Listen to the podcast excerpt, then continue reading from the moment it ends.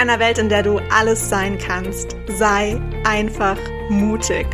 Erlaube dir groß zu träumen und erlaube dir, all diese verrückten Träume in die Realität umzusetzen.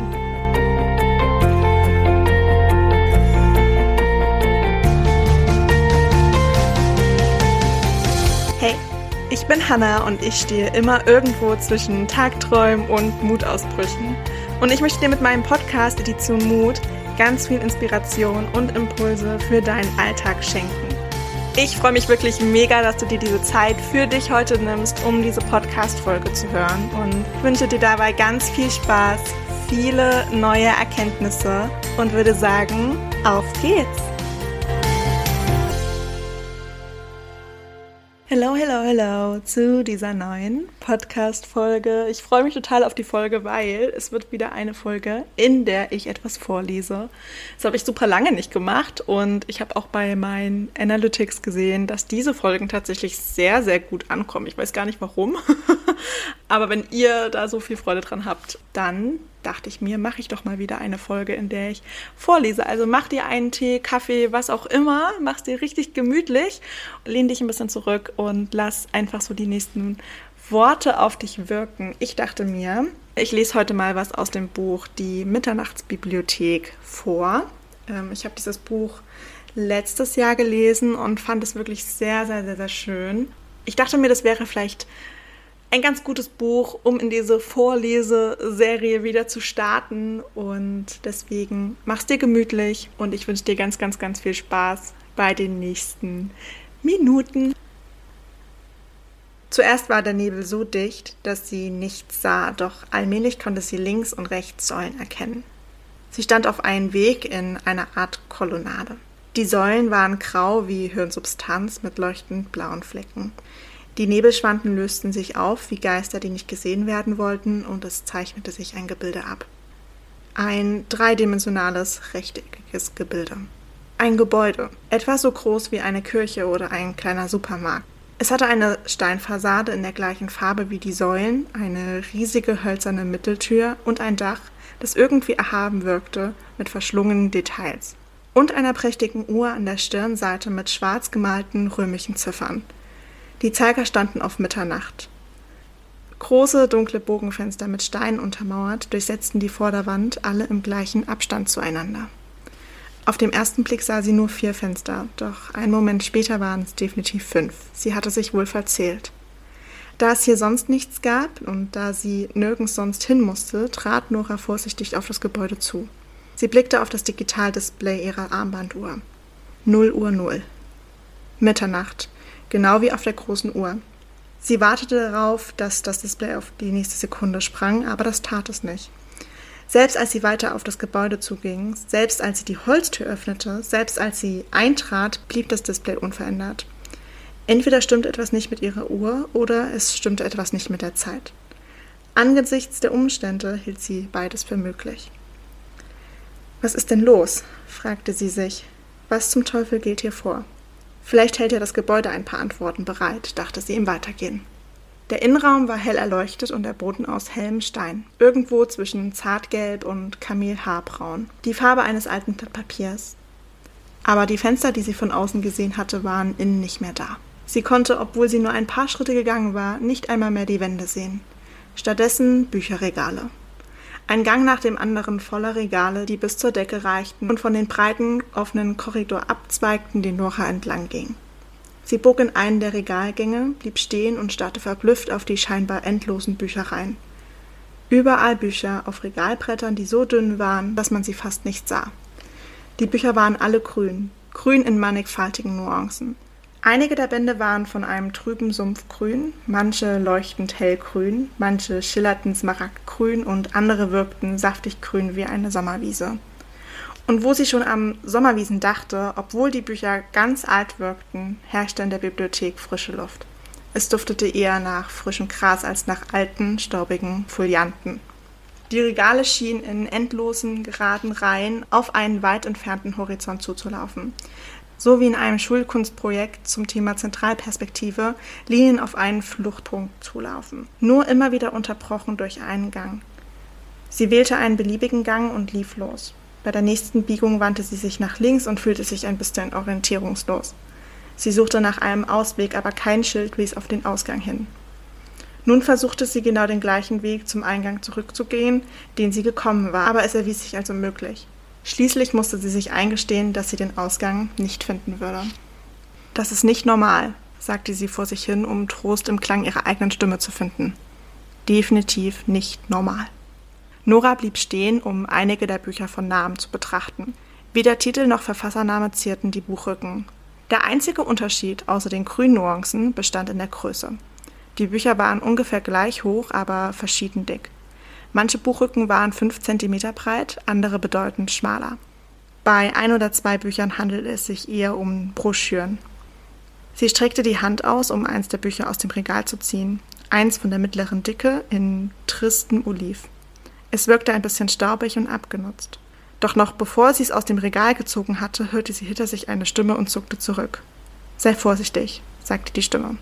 Und Nora drehte sich um. Bitte, du musst vorsichtig sein. Die Frau war wie aus dem Nichts erschienen. Flott gekleidet, kurzes graues Haar, schildkrötengrüner Rollkragenpulli. Nora schätzte sie auf etwa 60. Wer sind Sie? Aber noch bevor sie die Frage aussprechen konnte, kannte sie die Antwort bereits. Ich bin die Bibliothekarin, sagte die Frau bescheiden. So ist das. Ihr Gesicht wirkte gütig und weise, aber auch ernst. Sie trug ihr graues Haar im gleichen gepflegten Schnitt wie früher, und auch ihr Gesicht hatte Nora genauso in Erinnerung. Vor ihr stand ihre alte Schulbibliothekarin. Miss Elm? Miss Elm lächelte fein. Vielleicht? Nora erinnerte sich an die Regennachmittage beim Schachspielen. Sie erinnerte sich an den Tag, als ihr Vater gestorben war und Miss Elm ihr in der Bibliothek die Nachricht schon beigebracht hatte. Ihr Vater war plötzlich einem Herzinfarkt erlegen auf dem Rugbyfeld des jungen Internats, an dem er unterrichtete. Ungefähr eine halbe Stunde lang hatte Nora wie betäubt auf die begonnene Schachpartie gestarrt. Die Realität war einfach so unfassbar, dass sie im ersten Moment gar nicht in sie drang. Aber dann traf sie sie mit voller Wucht und warf sie aus dem Gleis. Sie hatte Miss Elm ganz fest umarmt und in den Rollkragenpullover geweint, bis sich ihr Gesicht von der Mischung aus Tränen und Acryl ganz rau anfühlte. Miss Elm hatte sie festgehalten, ihren Hinterkopf gestreichelt, als wäre sie ein Baby, sie mit Plattitüden und falschem Trost verschont und ihr nur tief empfundenes Mitleid entgegengebracht. Nora erinnerte sich, wie Miss Elms damals zu ihr gesagt hatte. Alles wird wieder besser, Nora. Alles wird gut. Es dauerte über eine Stunde, bis Noras Mutter sie abholte. Ihr Bruder hockte versteinert und benommen auf dem Rücksitz. Und Nora saß vorn neben ihrer stummen, zitternden Mutter, sagte ihr, sie habe sie lieb, aber es kam nichts zurück. Was ist das für ein Ort? Wo bin ich hier? Miss Elm lächelte sehr förmlich. In einer Bibliothek natürlich. Es ist nicht die Schulbibliothek und es gibt keinen Ausgang. Bin ich tot? Ist dies das Jenseits?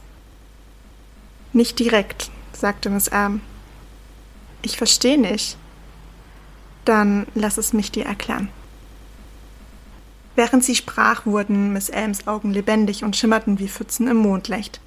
Zwischen Leben und Tod liegt eine Bibliothek, sagte sie. Und diese Bibliothek besteht aus endlosen Regalen. Jedes Buch bietet dir die Chance, ein anderes Leben auszuprobieren, das du hättest leben können. Die Chance zu sehen, wie alles gekommen wäre, wenn du andere Entscheidungen getroffen hättest. Hättest du irgendetwas anderes gemacht, wenn sich ungeschehen machen diese, was du heute bereust? Dann bin ich wirklich tot, fragte Nora. Miss Elm schüttelte den Kopf. Nein, hör mir gut zu. Zwischen Leben und Tod. Sie wies den Gang entlang in die Ferne. Der Tod ist dort draußen. Dann sollte ich hinaus, denn ich möchte sterben. Nora wollte los, doch Miss Elm schüttelte den Kopf. So funktioniert das nicht mit dem Tod. Warum nicht? Du gehst nicht zum Tod, der Tod kommt zu dir. Offenbar hatte Nora nicht einmal für den Tod Talent. Das Gefühl war ihr nur allzu vertraut. Dieses Gefühl, in allem unvollkommen zu sein. Das unvollendete Puzzle eines Menschen. Unvollkommenes Leben und unvollkommenes Sterben. Warum bin ich denn nicht tot? Warum ist der Tod nicht zu mir gekommen? Ich habe ihn doch geradezu eingeladen. Ich wollte sterben. Aber hier stehe ich und existiere immer noch. Ich habe immer noch ein Bewusstsein. Nun ja, falls es dich tröstet, du stehst sehr wahrscheinlich kurz davor zu sterben. Wer durch diese Bibliothek kommt, bleibt meistens nicht lang. So oder so. Wenn sie darüber nachdachte, und sie dachte immer öfter darüber nach, vermochte Nora sich nur über all dies zu definieren, was sie nicht war. Über all das, was nicht hatte werden können. Und es gab ziemlich vieles, das sie nicht hatte werden können. Die Reuegefühle, die sich in ihrem Inneren unablässig wiederholten. Ich bin keine Olympiaschwimmerin geworden. Ich bin keine Gletscherforscherin geworden. Ich bin nicht Dancefrau geworden. Ich bin nicht Mutter geworden. Ich bin nicht Leadsängerin bei The Labyrinth geworden. Ich habe es nicht geschafft, ein wirklich guter oder wirklich glücklicher Mensch zu werden. Ich habe es nicht geschafft, auf Voltaire aufzupassen. Und zu allerletzt hatte sie es nicht einmal geschafft zu sterben. Es war wirklich ein Jammer, wie viele Möglichkeiten sie vergeudet hatte. Solange die Mitternachtsbibliothek existiert, Nora, bist du vor dem Tod bewahrt. Jetzt musst du entscheiden, wie du leben willst. Die Regale links und rechts von Nora gerieten in Bewegung. Sie veränderten nicht die Winkel, sondern glitten in horizontaler Richtung weiter. Vielleicht bewegten sich die Regale auch gar nicht, sondern nur die Bücher. Man sah auch gar nicht, warum oder wie. Da gab es keinen sichtbaren Mechanismus. Und Nora sah und hörte auch nicht, dass am Ende bzw. am Anfang des Regals Bücher heruntergefallen wären. Die Bücher glitten in verschiedenen Geschwindigkeiten vorbei, je nachdem, auf welchem Regal sie standen, aber keines bewegte sich schnell. Was geht hier vor? Miss Elm richtete sich kerzengerade auf, zog das Kind leicht zum Hals, ihre Miene wurde förmlich. Sie trat einen Schritt auf Nora zu und klatschte in die Hände. Es ist Zeit zu beginnen. Womit, wenn ich fragen darf? Jedes Leben umfasst Millionen von Entscheidungen, manche groß, manche klein. Doch jedes Mal, wenn man einer Entscheidung den Vorzug vor einer anderen gibt, verschiebt sich das Resultat. Es tritt eine irreversible Veränderung ein, die wiederum zu weiteren Veränderungen führt. Diese Bücher sind Portale zu all den Leben, die dir offen gestanden hätten. Was? Du hast so viele Leben, wie du Möglichkeiten hattest. Es gibt Leben, in denen du andere Entscheidungen triffst. Und diese Entscheidungen führen zu anderen Resultaten. Hättest du nur eine Entscheidung anders getroffen, dann hättest du eine andere Lebensgeschichte gehabt. Und all diese Möglichkeiten existieren in der Mitternachtsbibliothek. Sie sind alle so real wie dieses Leben. Also Parallelleben. Nicht immer parallel, manche sind eher präpendikular. Also möchtest du ein Leben leben, das du leben könntest? Möchtest du etwas anderes machen? Gibt es irgendetwas, das du ändern möchtest? Hast du irgendetwas falsch gemacht? Das war eine einfache Frage. Ja, absolut alles. Es sah aus, als kitzelte die Antwort Miss M in der Nase. Sie tastete nach dem Papiertaschentuch, das im Ärmel ihres Rollkragenpullis steckte, und nieste hinein. Gesundheit, sagte Nora und sah, wie sich das Papiertaschentuch, kaum hatte es die Bibliothekarin benutzt, durch eine seltsame hygienische Magie in Luft auflöste. Keine Sorge, Taschentücher sind mit dem Leben vergleichbar. Es gibt immer noch mehr davon. Miss M kehrte zu ihrem Gedankengang zurück. Wenn man irgendetwas anders macht, ist es oft das Gleiche, als würde man alles anders machen.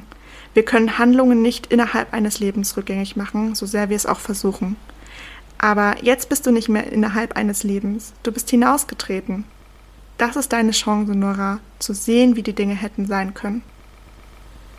Das kann nicht real sein, dachte Nora. Offenbar konnte Miss Elm ihre Gedanken lesen. Oh doch, es ist real, Nora sieht, aber es entspricht nicht ganz der Realität, wie du sie kennst. In Ermangelung eines besseren Wortes? Es ist dazwischen. Es ist nicht das Leben, es ist nicht der Tod, es ist nicht die reale Welt im herkömmlichen Sinn. Es ist aber auch kein Traum. Es ist weder das eine noch das andere. Es ist kurz gesagt die Mitternachtsbibliothek. Die langsam dahingleitenden Regalbretter kamen zum Stehen. Nora bemerkte auf einem der Regale rechts in Schulterhöhe eine große Lücke. In all den anderen Regalen um sie herum standen die Bücher eng aneinander gedrängt, Seite an Seite, aber hier lag flach auf dem dünnen weißen Regalbrett nur ein einziges Buch. Und dieses Buch war nicht grün wie die anderen, es war grau. So grau wie die Fassade des Gebäudes gewesen war, als Nora sie durch den Nebel erblickt hatte. Miss Alm nahm das Buch vom Regal und reichte es Nora. In ihrer Miene lag so etwas wie erwartungsvoller Stolz, als hätte sie Nora ein Weihnachtsgeschenk überreicht. Das Buch hatte so leicht gewirkt, als Miss Elm es gehalten hatte, aber es war ziemlich schwer. Nora wollte es aufschlagen. Miss Elm schüttelte den Kopf. Du musst immer erst warten, bis ich ein grünes Licht gegeben habe. Warum? Alle Bücher hier, jedes Buch in dieser ganzen Bibliothek, bis auf eins, sind Versionen deines Lebens. Diese Bibliothek gehört dir. Sie ist für dich da. Das Leben jedes Menschen könnte auf unterschiedlich vielen Arten enden. Diese Bücher auf den Regalen sind dein Leben und beginnen alle zum gleichen Zeitpunkt. Jetzt. Mitternacht. Dienstag. 28. April. Aber diese Mitternachtsmöglichkeiten sind nicht die gleichen.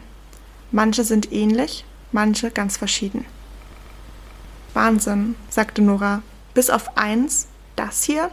Nora hielt Miss Elm das steingraue Buch schräg hin. Miss Elm zog eine Augenbraue hoch. Das hast du geschrieben, ohne je ein Wort dafür zu tippen. Wie bitte? Dieses Buch ist die Quelle all deiner Probleme, auch die Antwort darauf. Was für ein Buch ist es denn? Man nennt es das Buch des Bereuens.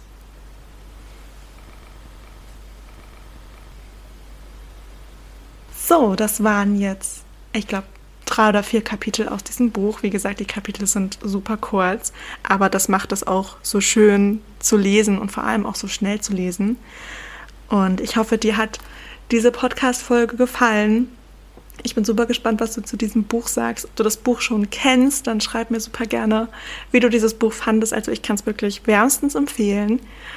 Und ich will gar nicht groß darüber reden tatsächlich. Ich möchte diese Stille gerade ein bisschen ja, wahren und würde sagen, ich wünsche dir einen ganz, ganz wundervollen Tag. Und wir hören uns bei der nächsten Podcast-Folge.